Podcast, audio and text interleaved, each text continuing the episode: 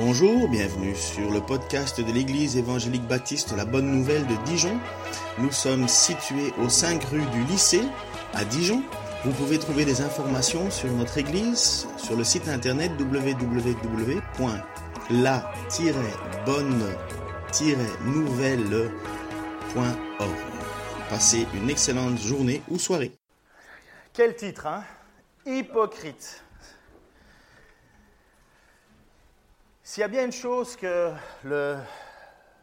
cristallise le monde autour de nous, et surtout vis-à-vis de la chrétienté, c'est le fait que des concitoyens regardent la manière dont certains chrétiens fonctionnent et ils se disent, mais quelle bande d'hypocrites. Peut-être que ça vous, vous aussi, ça vous met en colère de savoir qu'il y a des personnes qui se cachent derrière le nom de Dieu pour faire des choses que Dieu n'accepte pas du tout, du tout, du tout.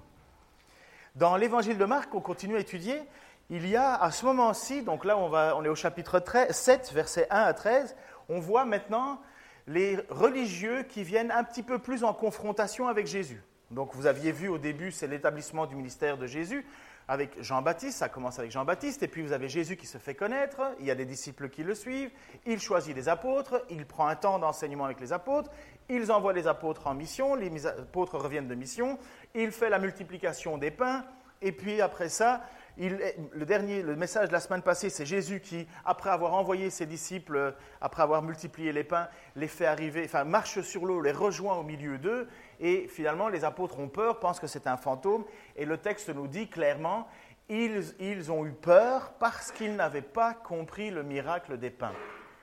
Encore une fois, j'avais insisté sur ce miracle qui est manifeste, ça s'est passé dans les mains des apôtres, mais les apôtres n'ont pas, pas compris. Euh, ils ont, ils ont vu quelque chose, mais ça n'a rien changé dans leur cœur encore. Ils étaient, et le texte clairement dit, ils n'avaient pas compris, ils ont eu peur parce qu'ils ils n'ont pas, pas, reconnu encore qui était Jésus. Mais au moment où ils ont eu Jésus qui est marché sur l'eau, ils se sont prosternés, ça c'est Matthieu qui insiste là-dessus, ils se sont prosternés au pied de Jésus-Christ et ils ont déclaré, tu es le Fils de Dieu. C'est à ce moment-là que les apôtres, vraiment, il y a quelque chose qui, comme, je ne sais pas si on dit ça, il y a le franc qui est tombé, et là, ils, là, ils découvrent que devant eux, c'est Jésus-Christ, c'est le Fils de Dieu. Ils l'apprennent de plus en plus. Pourtant, ça fait environ deux ans qu'ils ont, euh, ça fait environ deux ans qu'ils marchent avec Jésus-Christ, et donc ils l'ont vu déjà, ils ont vu déjà plein de choses, mais ce n'est pas anodin cette petite phrase, ils n'avaient pas encore compris. Et là maintenant, il y a comme une transition dans l'évangile de Marc, on passe maintenant à l'opposition très forte qu'il va y avoir entre les religieux de l'époque. Dans les religieux de l'époque, les responsables, il y avait les Sadducéens, il y avait les pharisiens et il y avait les maîtres de la loi, les scribes. Et face à cette population, en fait, cette population, ces responsables religieux ont toujours été en confrontation avec Jésus-Christ. Pourquoi? Parce que Jésus les déclare ouvertement hypocrites. Et ce qui repousse, et moi personnellement c'était fort mon cas, ce qui me repoussait d'aller vers Dieu, de m'approcher vers Dieu, c'était l'hypocrisie des gens qui se disaient de Dieu. Moi je me souviens que euh, un jour euh, j'étais dans une salle et je voyais quelqu'un enseigner euh, à des tout petits enfants, 8-10 ans, la parole de Dieu, et c'était un homme d'une autre confession et euh, il leur parlait d'avoir une vie euh, saine et importante. Au-dessus de lui, dans la salle, il y avait un écriteau interdit de fumer, et le gars, il était en train de fumer sa clope, en train d'expliquer à des gens, à des enfants, ce qu'il fallait faire ou pas faire. Alors là, tu ne peux pas avoir un plus gros panneau que hypocrite, quoi. Qu'est-ce que tu racontes? C'est se cacher derrière une certaine assurance, l'hypocrisie. Jésus est excessivement en colère vis-à-vis -vis des gens qui se disent religieux et excessivement euh, accueillant vis-à-vis des pécheurs qui se reconnaissent comme pécheurs. C'est vraiment le point central de l'Évangile, cela. Et ça doit nous parler. Si, après ce message que moi-même, ça m'a bousculé, on ne se pose pas des questions à savoir si nous-mêmes, nous ne sommes pas hypocrites dans notre façon de faire, nous n'avons pas compris l'Évangile. Il y a quelque chose que nous n'avons pas compris. Regardez à quel point Jésus est fâché et en colère face à cette hypocrisie. Hein, donc à un certain moment, donc, euh, vous vous souvenez de ce passage-là, il y a un homme qui est là, qui euh, se retrouve euh, à être paralysé, et il y a les pharisiens, les responsables religieux qui sont là, et la seule chose qui se pose comme question, ils sont en train de scruter Jésus, à savoir, est-ce qu'il va guérir cet homme un jour de sabbat ou, ou pas. Et finalement, ces personnes ont le cœur tellement sec, tellement dur, que peu importe l'état physique de la personne, ce qui compte, c'est, oui, mais est-ce que tu as respecté le sabbat? Et voilà Jésus qui va, qui va dans ces moments-là, il va rentrer dans la synagogue, et il y a donc il y a tous ces responsables qui sont là, et il s'y trouvait un homme avec la main paralysée, voilà, c'était la main paralysée, il observait Jésus pour voir s'il le guérissait le jour du sabbat. C'était afin de pouvoir l'accuser. Jésus dit à l'homme qui avait la main paralysée, lève-toi là au milieu. Puis il leur dit, est-il permis le jour du sabbat de faire du bien ou de faire du mal, de sauver une personne ou de la tuer? Mais ils gardèrent le silence. Ils gardent le silence parce que pour le moment, ils cherchent une seule chose, à pouvoir coincer Jésus. Ils ont une loi, ils ont des règles, et ils disent, ah non, ça, on ne peut pas faire. Et voilà ce que Jésus dit, il promena, voilà ce qui se passe, il promena sur eux un regard de colère et peiné de l'endurcissement de leur cœur, il dit à l'homme, tends ta main, il la tendit et sa main fut guérie. Les pharisiens sortirent aussitôt, euh, aussitôt, non, pardon, sortirent et tinrent conseil aussitôt avec les Hérodiens sur le moyen de faire mourir Jésus. Ils veulent faire mourir Jésus, pas parce qu'ils trouvent que Jésus est un brave homme, mais parce qu'ils ne respectent pas leurs codes, leurs règles, ce que eux ont défini comme étant important ou pas important. Combien de fois ça ne nous arrive pas, ça, à nous? Je vais revenir là-dessus, mais je vous encourage à faire attention à ça parce que dans les textes d'Écriture, quand Jésus est en colère, c'est toujours contre les religieux hypocrites. Toujours. Jésus n'est pas en colère contre un pécheur qui se repent. Jésus n'est pas en colère contre Zachée, le collecteur d'impôts. Jésus ne le regarde pas en disant espèce de pourri voleur. Non, Jésus lui dit en regardant cet homme, je viens manger chez toi. Mais lorsqu'il se retrouve devant des religieux qui se croient au-dessus des autres, il a un regard de colère parce que Jésus est capable de voir l'état du cœur de quelqu'un. Mais si on parle des pharisiens, qui est et qui sont les pharisiens Peut-être que vous le savez, mais j'ai été chercher ceci comme euh, définition, c'est une longue définition, mais écoutez. Ça vient du grec pharisaio, ça veut dire séparé, parce qu'il s'était pris ce titre séparé, mis à part, dans le sens euh, on est, au-dessus des autres. Il y a vous et il y a nous. Et donc les pharisiens, déjà rien que le titre, c'était les séparer. C'est comme si euh, euh, nous, on se définissait comme les élus. Ce ne serait pas faux, mais on va se définir les élus. Ce serait un petit peu prétentieux quelque part, pas faux en soi, mais euh, déjà ça veut dire aux autres, euh, on n'a rien à faire avec vous. Trois partis juifs, il y avait les Sadducéens, les Esséniens, les maîtres de la loi, les scribes et ainsi de suite, et les pharisiens étaient les plus étroits de tous les responsables religieux ils apparaissent environ entre 135 et 105 avant Jésus-Christ. Donc vous savez qu'avant Jésus-Christ, euh, le temps euh, va vers le zéro, après Jésus-Christ, le temps s'éloigne de zéro. Et donc vers 135 avant Jésus-Christ, ils sont là et on les voit, ils sont présents. En 80 avant Jésus-Christ, 80 ans avant la naissance du Christ, ils dominent la vie religieuse. C'est eux qui font la pluie et le beau temps, c'est eux qui définissent ce que l'on croit, ce que l'on ne croit pas. Ils ont pris une ampleur. Pourquoi? Parce que c'est les plus étroits, c'est les plus, c'est les plus drastiques. Ils croient à la prédestination. Ils n'ont pas une fausse doctrine. Ils croient à la prédestination. Nous croyons aussi à la prédestination. La prédestination, c'est de déclarer que Dieu nous a choisis avant la fondation du monde, que c'est Dieu qui a fait des choses avant que nous ayons pu nous décider. Ils estiment euh, que c'est compatible avec le libre arbitre. Ils croyaient à l'immortalité de l'âme, comme nous aussi. On ne croit pas qu'une fois qu'on meurt, ben c'est fini.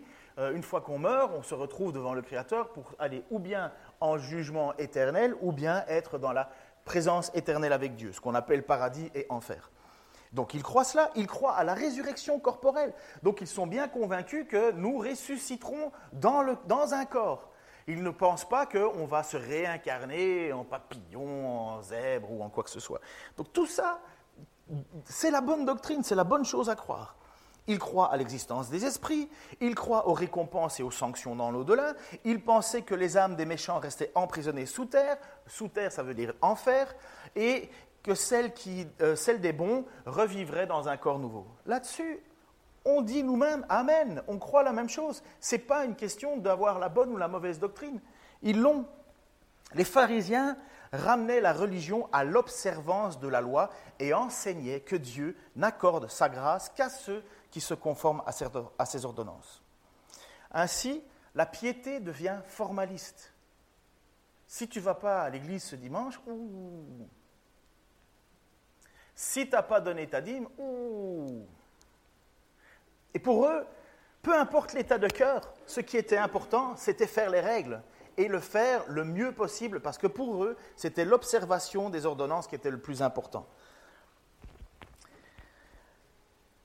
Ils ont créé des commentaires, des commandements et ainsi de suite, et il y a eu jusqu'à 613 lois en plus qu'ils ont créées. Donc, ils dominent la vie religieuse et ils créent 613 lois de plus.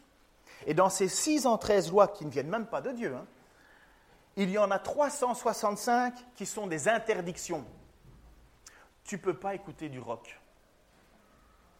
Tu ne peux pas regarder la télé. Tu ne peux pas lire des livres de science-fiction. Tu ne peux pas aller nager en maillot. Tu ne peux pas te couper les cheveux. Tu ne peux pas, tu ne peux pas, tu ne peux pas, tu ne peux pas. 365, tu ne peux pas.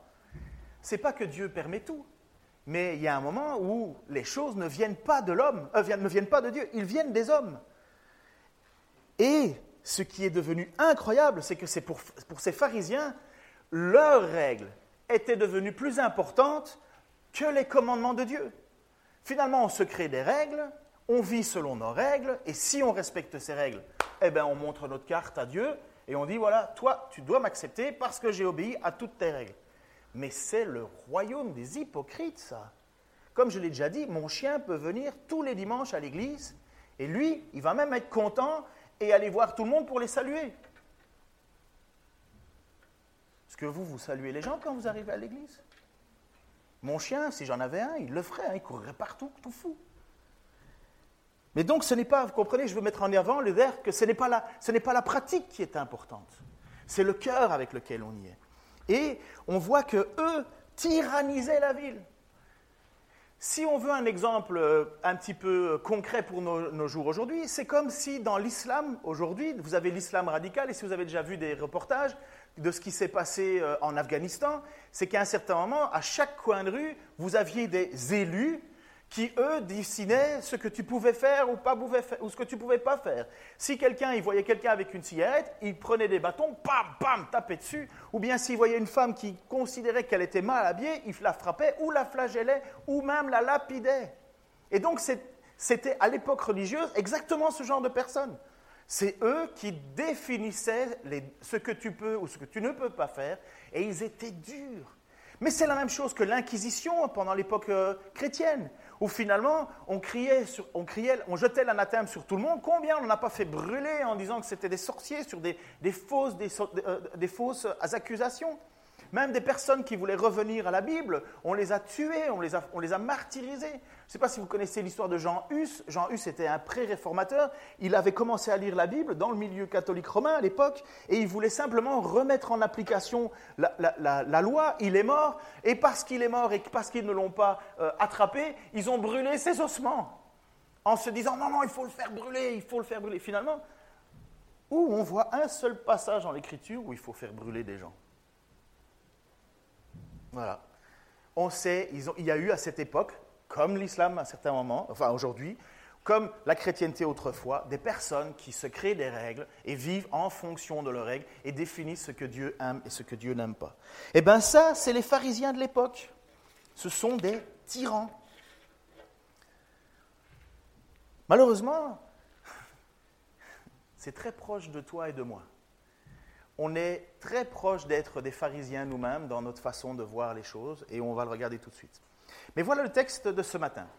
Des pharisiens et spécialistes de la loi venus de Jérusalem se rassemblèrent autour de Jésus. Donc ils viennent de loin, là. Hein. ils font des kilomètres. Ils remarquèrent que certains de, de ses disciples prenaient leur repas avec des mains impures, c'est-à-dire qu'ils ne s'étaient pas lavé les mains. En effet, les pharisiens et les juifs en général ne se, mettent, jamais à table sans les avoir soigneusement lavés, ils observent ainsi la tradition de leurs ancêtres. De même, en revenant du marché, ils ne mangent pas sans avoir fait leur ablution. Ils ont reçu beaucoup d'autres traditions qu'ils observent, comme celle de laver rituellement les coupes, les pots, les vases en bronze. Les pharisiens et les spécialistes de la loi demandèrent donc à Jésus Pourquoi tes disciples ne se conforment-ils pas à la tradition de nos ancêtres Pourquoi ne, prennent-ils pas pourquoi pardon, prennent-ils leur repas avec des mains impures? La question des pharisiens, là, c'est, puisqu'on ne peut pas discréditer Jésus sur son message, puisque Jésus parle avec vérité, finalement, on va l'attaquer sur les pratiques. Et c'est encore plus sournois, on attaque sur des pratiques des apôtres et des disciples. Et la question, donc finalement, c'est même plus une question de faire du bien ou du mal, c'est mais pourquoi vous ne vous lavez pas les mains avant de manger? Parce que si vous étiez un vrai religieux, si vraiment vous aimeriez Dieu, vous vous laveriez les mains avant de manger. Comprenez à quoi la vie chrétienne, à quoi la relation avec Dieu est limitée? Laver les mains, pourquoi est-ce qu'ils lavent leurs mains Alors là, il y a des tonnes et des tonnes de choses à lire.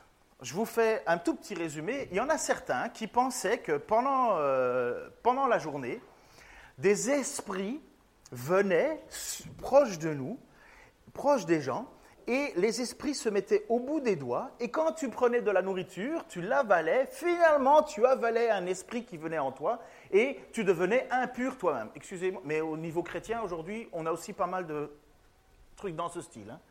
Euh, bah, franchement, il y a parfois des moments là où je me dis, c'est juste une répétition de l'histoire. Et donc ces gens pensaient que si on mettait quelque chose en bouche, ça allait nous, nous, nous, éloigner de Dieu. Vous allez voir, la semaine prochaine, je continue sur ce passage-là, j'ai dû le couper en deux, mais alors qu'est-ce qu'ils faisaient? Ils se lavaient les mains. Ils prenaient une coupe d'eau, et encore aujourd'hui, allez sur torah-box.com et vous allez pouvoir suivre tous les enseignements euh, juifs aujourd'hui de comment il faut vivre la foi, juive, comment il faut respecter. Et ils ont un petit bol, et j'ai été voir la vidéo YouTube qui t'explique comment être un bon juif et comment faire les choses. Tu prends un bol avec deux anses, tu mets sur une main, il faut que ça coule jusque plus bas que le, le, poignet, et puis tu prends, une fois que ta main est pure, tu prends la deuxième once, euh, anse, tu verses sur la deuxième main, tu frottes tes mains, et voilà, tu es purifié. Et maintenant, tu peux manger. Il y en a certains qui disaient que Lorsque tu dormais la nuit, un esprit, mauvais venait et profitait du fait que tu dormais pour venir euh, toucher le bout de tes doigts et te rendre ainsi impur. Tout ça, ça n'existe nulle part dans l'Écriture. Il n'y a pas un seul passage dans l'Écriture où il est dit qu'il faut se laver les mains avant de prendre de la nourriture. Bon, question hygiène, c'est pas mauvais de le faire. Hein. Continuez à dire à vos enfants, euh, surtout quand ils ont été joués un peu partout, ou bien que monsieur a fait du bricolage, ou que madame a fait euh, ses cheveux. C'est toujours bien de se laver les mains. Mais ça ne nous rend pas impurs. À la limite, une bonne dysenterie, et puis c'est passé. Mais ça ne te met pas en, ça ne te met pas en, porte-à-faux avec Dieu. Et donc Jésus est là, et il écoute cette doléance de ces personnes qui se croient au-dessus des autres, parce que eux se lavent les mains. Ils font plein d'autres choses. Comme le texte le dit, ils ont beaucoup d'autres règles. Quand ils vont au marché, quand ils font ceci, quand ils font cela. Et c'est la tradition de leurs ancêtres qui est devenue plus importante que tout. Et voilà la réponse de Jésus.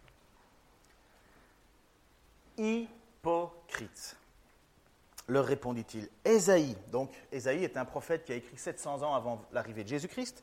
Ésaïe avait fort bien dépeint dans sa prophétie, vous avez fort bien dépeint dans sa prophétie où il est écrit ce peuple m'honore du bout des lèvres, mais au fond de son cœur, il est loin de moi.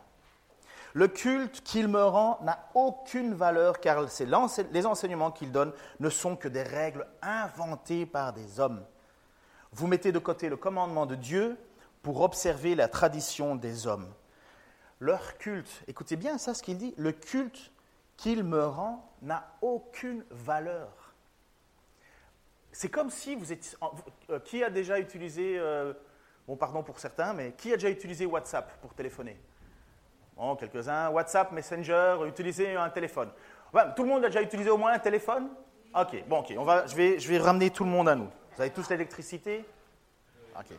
C'est comme si vous êtes au téléphone et vous parlez, blablabla, vous racontez toute une histoire, mais à un certain moment, la connexion a coupé. Mais vous, vous continuez à parler Parce que vous êtes convaincu que de l'autre côté, ils vous écoutent. Mais à un certain moment, vous vous rendez compte, allô? Mais c'est cette même idée. C'est que les gens, et ce que Jésus dit, vous parlez à Dieu, mais ils ne vous écoutent pas. Parce que vous n'êtes que des hypocrites. Vous n'êtes que des hypocrites. Vous faites attention à ces choses-là, mais Dieu, il n'en a rien à faire de vous. Rien, strictement rien. Alors, voyez la différence entre quelqu'un qui est religieux et franchement, ils nous battent. Hein. Au point, à la règle, ils savent tout les choses, ils savent tout. Mais Dieu ne les écoute pas. Il est clairement dit, le culte qui me rend n'a aucune valeur. Pourquoi? Car les enseignements qu'il donne sont des règles inventées par les hommes. Mes amis, je vais vous bousculer un petit peu là. Mais vous savez combien de règles il existe dans le monde chrétien sur la Sainte Seine? Qui peut la donner? Qui peut la prendre? Faut-il être debout, assis? Est-ce que ce sont les membres? Et ainsi de suite, et ainsi de suite. Des règles des règles des règles des règles des règles. J'ai un ami, euh, ben, il est venu ici, il est professeur, il est docteur en théologie, il est enseignant à l'Institut biblique euh, Genève et ainsi de suite. mais en même temps, je sais que c'est un vrai chrétien. Il a implanté l'église où on était en Belgique. Un jour, il arrive dans une église, c'est le temps de la Sainte Sainte, et lui, qu'est-ce qu'il veut faire? Eh bien, il veut prendre la Sainte Sainte parce que c'est en mémoire de ce que Jésus a accompli. On passe devant lui, hop, on lui, dit Tiens, toi, tu peux pas trop. Pourquoi? Tu n'es pas membre de notre église. Et voilà. D'où sort cette règle? Même dans l'Écriture, il n'y a pas un seul passage qui dit que tu dois veiller à la manière dont ton voisin d'à côté prend la scène. Il n'y a rien qui ait dit ça.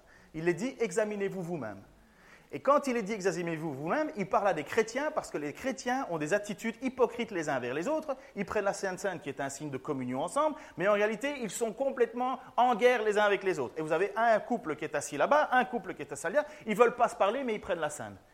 Et qu'est-ce que l'Écriture dit? Elle dit non, non, non, non. Vous allez d'abord régler vos problèmes, et puis vous prendrez la scène. Et qu'est-ce qu'on a traduit Ah non, mais tu n'es pas chrétien, tu ne peux pas toucher. Il n'y a pas ça. On en déduit, ce n'est pas une mauvaise chose. La règle de la Sainte Sainte, c'est que pour moi, évidemment, la Sainte Sainte, c'est un signe hautement chrétien. Je ne, crois pas qu'un seul chrétien doit s'abstenir de prendre la Sainte. S'il doit régler un problème, il doit le régler et puis prendre la Sainte. Et celui qui n'est pas croyant, il est déjà jugé. Mais j'espère que quand on prend la Sainte, on prend conscience de ce que l'on fait. Parce que sinon, on est exactement dans le même principe que les, pharisiens. On fait quelque chose qui est rituel et on pense que ça va nous apporter quelque chose, mais on est dans l'hypocrisie.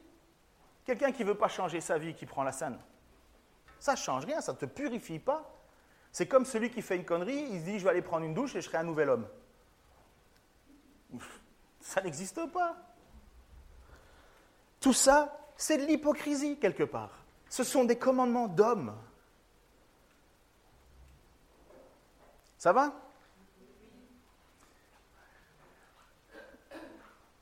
Se laver les mains, comme je dis, c'est une bonne chose. Avoir des règles de vie et d'hygiène, c'est une bonne chose. Mais regardez à un certain moment. Donc l'apôtre Paul va écrire aux Colossiens.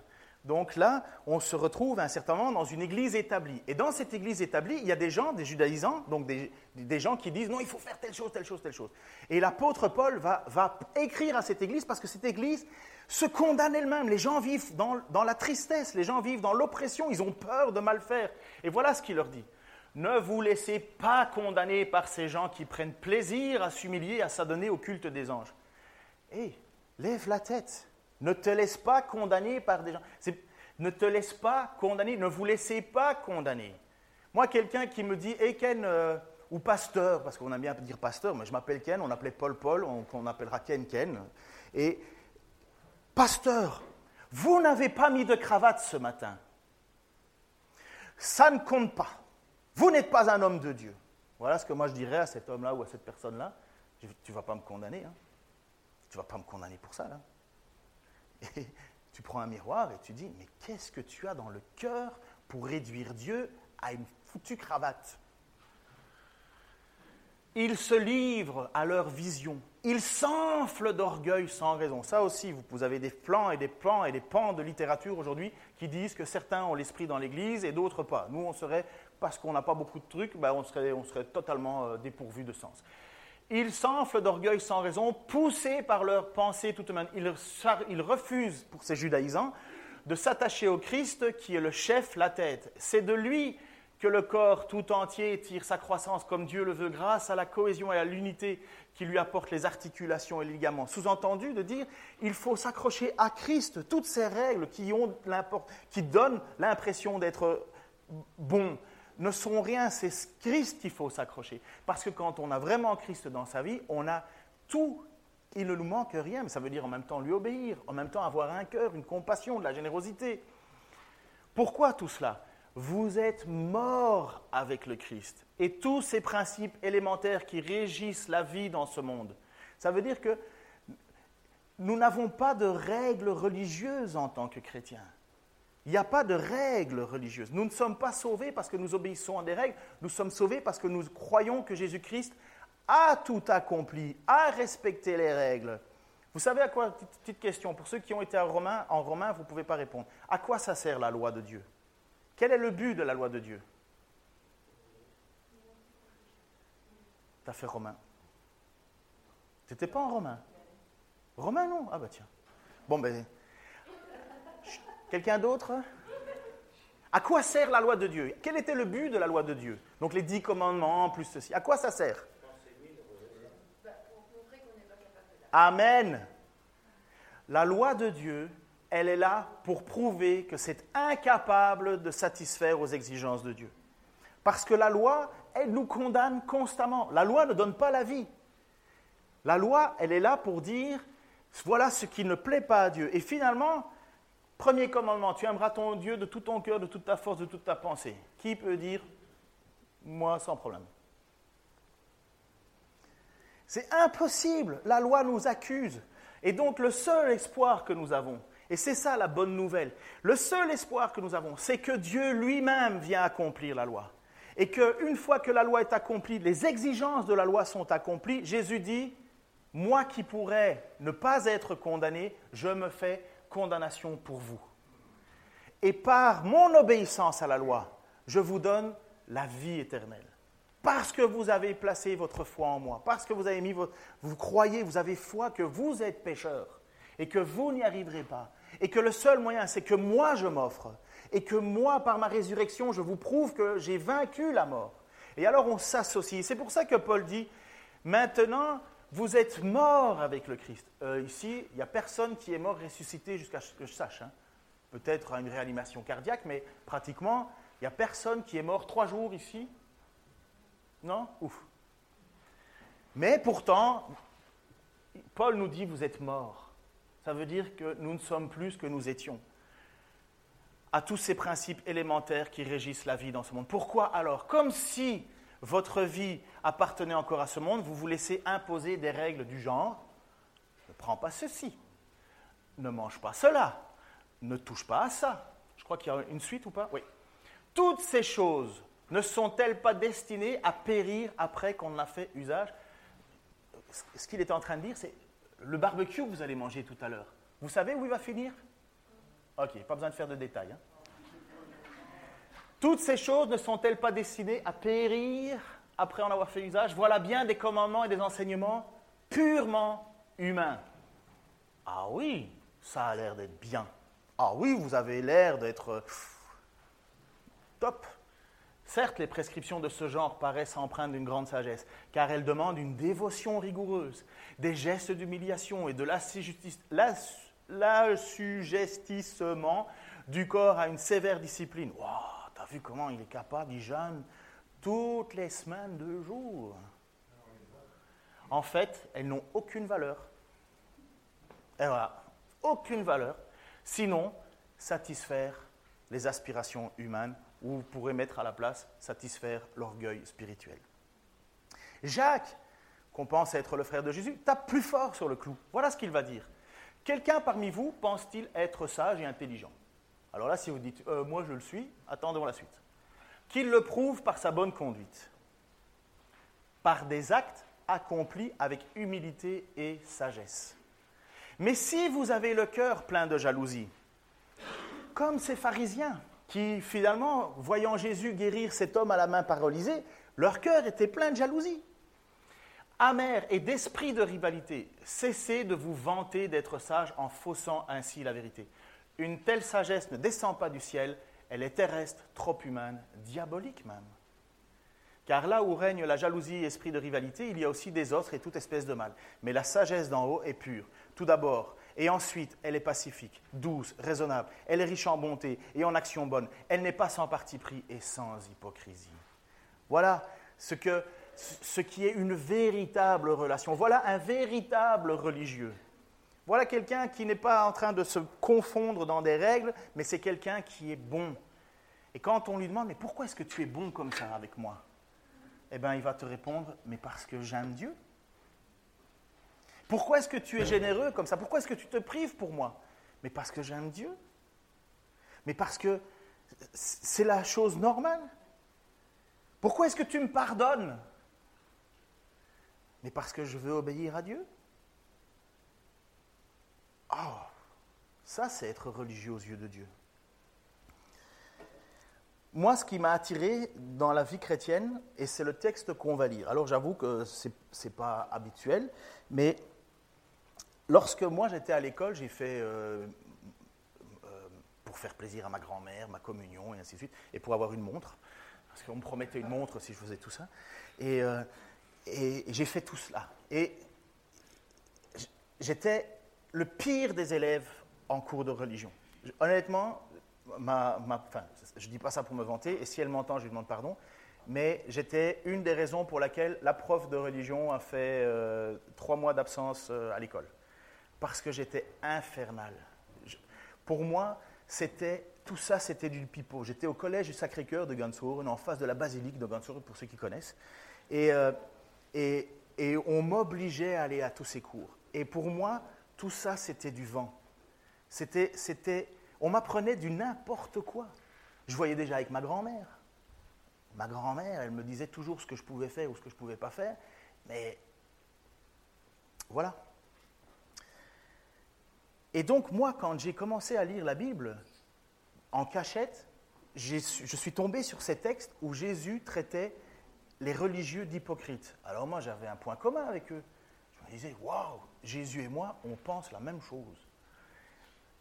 Mais vous savez, c'est après ça, quand, en lisant plus, je me suis dit, mais je suis tout aussi hypocrite que les autres. Je traite les autres d'hypocrites, mais je ne suis pas plus généreux. Euh, je ne suis pas meilleur, je mérite rien, je, suis au bénéfice, enfin, je ne vaux rien devant Dieu. Et j'étais moi-même en train de condamner des hypocrites et en étant moi-même hypocrite, parce que je n'avais pas accepté Jésus-Christ encore comme Seigneur. Mais ça me touchait. Ça me touchait parce que la religion était le prétexte pour faire n'importe quoi. Et vous le savez, hein, c'est pas, sans raison pour laquelle euh, euh, Staline a dit à un certain moment, c'est Staline ou c'est l'autre? La, religion est l'opium des peuples. Marx, Karl Marx, repris par Staline à coups de machette.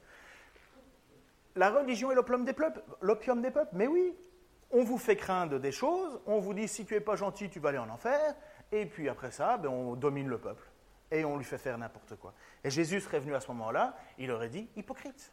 Jésus est venu à son époque et il dit hypocrite. Et voilà ce qu'il dit hypocrite que vous êtes. Isaïe avait bien raison. Et regardez jusqu'où va, et je termine avec ça, c'est l'explication. Voyez où va, jusqu'où va leur hypocrisie. Dans Deutéronome, voici ce qu'il est dit. Honore ton père et ta mère, comme l'Éternel ton Dieu te l'a demandé. J'y rigole parce qu'on a eu une bonne discussion à la réunion, enfin au barbecue, je ne sais plus, barbecue numéro 27. Honore ton père et ta mère comme l'Éternel ton Dieu te l'a donné, afin de jouir d'une longue vie et de vivre heureux dans le pays que l'Éternel ton Dieu te donne. Ça, c'est le alors, on va voir si vous savez, c'est le commandement numéro.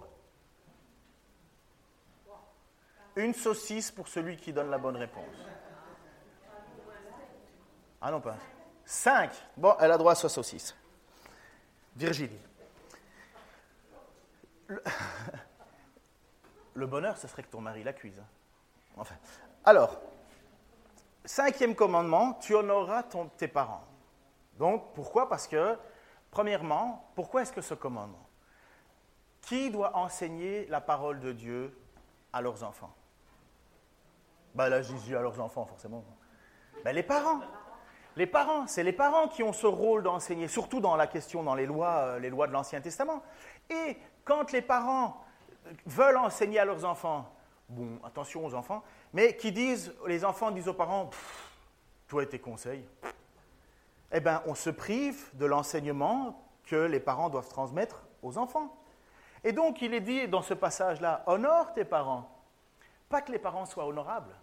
Il y a des parents qui ne méritent pas du tout l'honneur, selon nos yeux. Mais ce n'est pas ça que Dieu dit. Il ne dit pas honore tes parents s'ils sont bons, gentils. Il dit non. Vous, c'est ma loi, vous honorerez vos parents. Pourquoi Afin de jouir une longue vie, ça c'est dans l'Ancien Testament, dans le pays que vous êtes. Pourquoi? Parce que si les enfants ne reçoivent pas l'enseignement des parents, qui est finalement la loi de Dieu, mais ces enfants font l'inverse de ce que Dieu veut. Et quand on fait l'inverse que Dieu veut dans l'Ancien Testament, qu'est-ce qu'on fait? Eh bien, on se fait attaquer. Combien de fois Pour ceux qui veulent découvrir ce cycle, je vous invite à partir du mois de septembre à venir à l'étude. Euh, on va faire l'étude euh, biblique sur le livre des juges. On va voir ce cycle. C'est classique, le livre des juges. Euh, ils abandonnèrent la loi de Dieu, Dieu envoie une famine, une guerre, une oppression, ils crient à Dieu, Dieu suscite un juge qui les délivre, ils vivent en paix pendant 40 ans, au bout de 40 ans, ils oublièrent la loi de Dieu, Dieu les mit de nouveau en guerre. C'est classique. Et donc c'est ça. Une des choses, c'est protéger. Mais en même temps, à l'époque, qu'est-ce qu'il y avait comme service social pour des personnes âgées? Pour des... Rien. Oui, mais ce n'est pas partout. C'est surtout les enfants.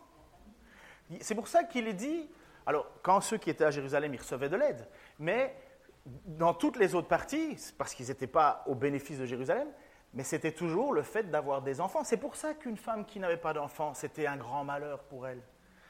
C'était non seulement une tristesse de ne pas pouvoir accomplir ce rôle, mais en même temps, euh, qui va s'occuper de moi quand je serai vieux?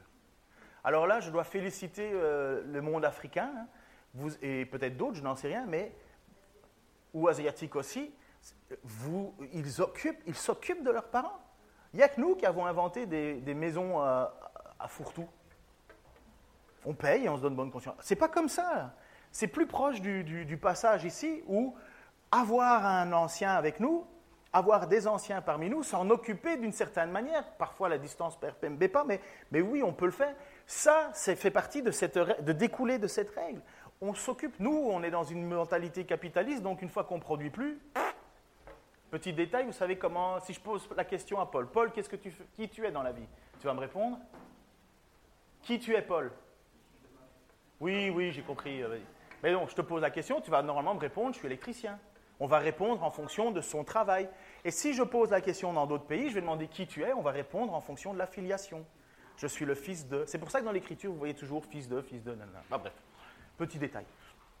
Donc, cette loi existe. Et voilà Jésus qui se retrouve devant ces pharisiens et qui va leur dire ceci. Donc, euh, il les a traités d'hypocrites, il leur a dit qu'Ésaïe avait bien raison. Ah, vous réussissez parfaitement à mettre de côté le commandement de Dieu pour établir votre propre tradition. On rejette ce que Dieu dit pour mettre sa tradition. En effet, Moïse a dit Honore ton père et ta mère, et que celui qui maudit son père ou sa mère soit puni de mort. Mais vous, vous dites, si un homme dit à son père ou sa mère, la part de mes biens à laquelle j'aurais pu t'assister est corban, ça veut dire c'est une offrande à Dieu. Alors vous ne, vous, laissez, vous ne laissez plus rien faire pour son père ou sa mère. Voilà comment vous annulez la parole de Dieu par vos propres traditions, celles que vous vous transmettez, et vous faites bien d'autres choses du genre. Voilà ce que est en train de dire. Dieu a créé une loi. Dans cette loi, non seulement ça garantit la, la transmission de la parole des parents vers les enfants, mais en même temps, ça, garantit un avenir pour les parents parce que les enfants vont s'en occuper.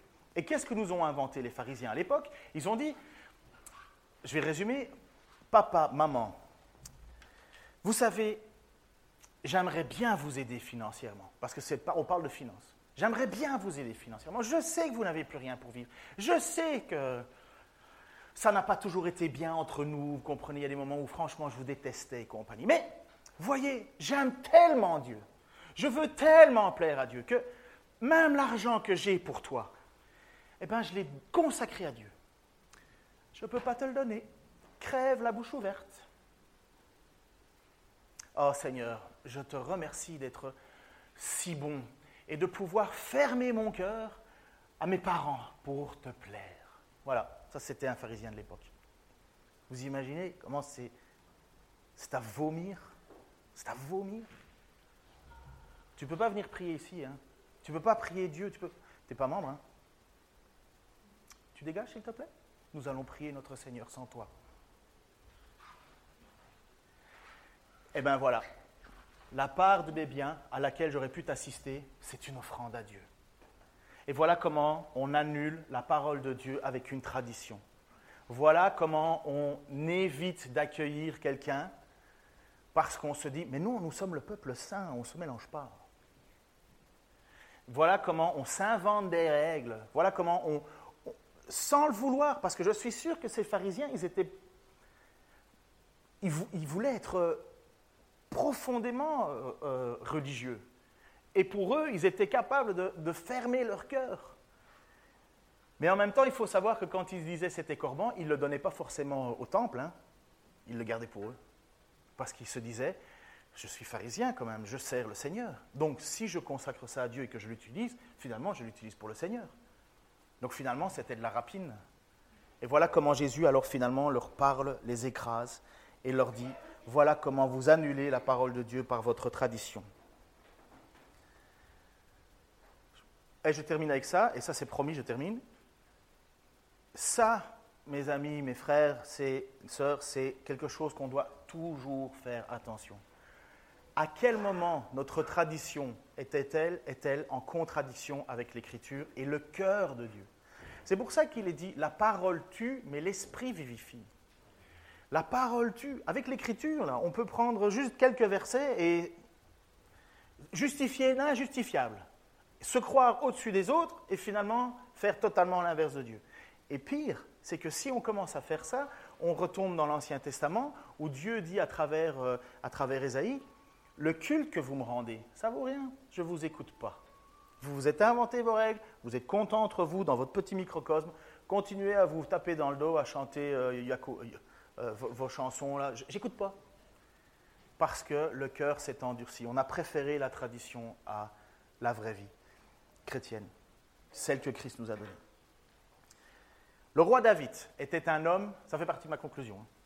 le roi David était un homme selon le cœur de Dieu. Il a trompé sa femme, il a piqué la femme d'un autre, il a fait exécuter euh, le mari de l'autre. Il a d'abord fait un stratagème pour le faire boire et compagnie, parce que sa femme s'est retrouvée, enfin, Bathsheba s'est retrouvée euh, enceinte. Donc David a inventé tout un stratagème. David a été un mauvais père. Il n'a pas fait ce qu'il fallait avec ses enfants. Il a laissé Absalom euh, faire le bel homme dans la ville de Jérusalem. Avec, enfin, sais pas si, peut-être que je vous perds parce que lisez 1 et 2 chroniques. Mais David n'a pas, pas été ce qu'il fallait comme père pour ses enfants. Et donc, David, même s'il est appelé un homme selon le cœur de Dieu, il est plein de bêtises. Mais qu'est-ce qui a fait que David était reconnu comme un homme selon le cœur de Dieu? Exactement, sa repentance. Il était capable de dire à Dieu, je te demande pardon. Je me suis inventé des choses. J'ai menti, j'ai triché, je te demande pardon. Et les pharisiens, qu'est-ce qu'ils faisaient? Ils mettaient du vernis sur leur vie. Ils étaient pourris de l'intérieur mais il mettait du vernis. Et comme ça, ça avait l'air d'être bien. Comme ça, de l'extérieur, là, hum, j'ai une bonne vie. Mais de l'intérieur, c'était foutu. Je vais en visite pastorale chez une personne, une dame. Ça fait partie de la conclusion. Je, je vais en visite pastorale chez une dame. Et la maison est hyper fleurie. Je dis, waouh! Donc c'est la première fois que je la vois. Je dis, waouh, elle est magnifique, votre maison, c'est beau, c'est c'est joyeux, c'est... Alors la dame, ah oui, oui, en même temps, j'ai gagné, à chaque année, je gagne le, grand, le prix de, la maison la plus fleurie de ma ville. Je ne vous donne pas le nom de la ville parce que je gagne, je gagne tous les, tout, le temps, c'est moi qui gagne. Je vais, je m'installe, je, prends une tasse de café et je commence à écouter cette dame.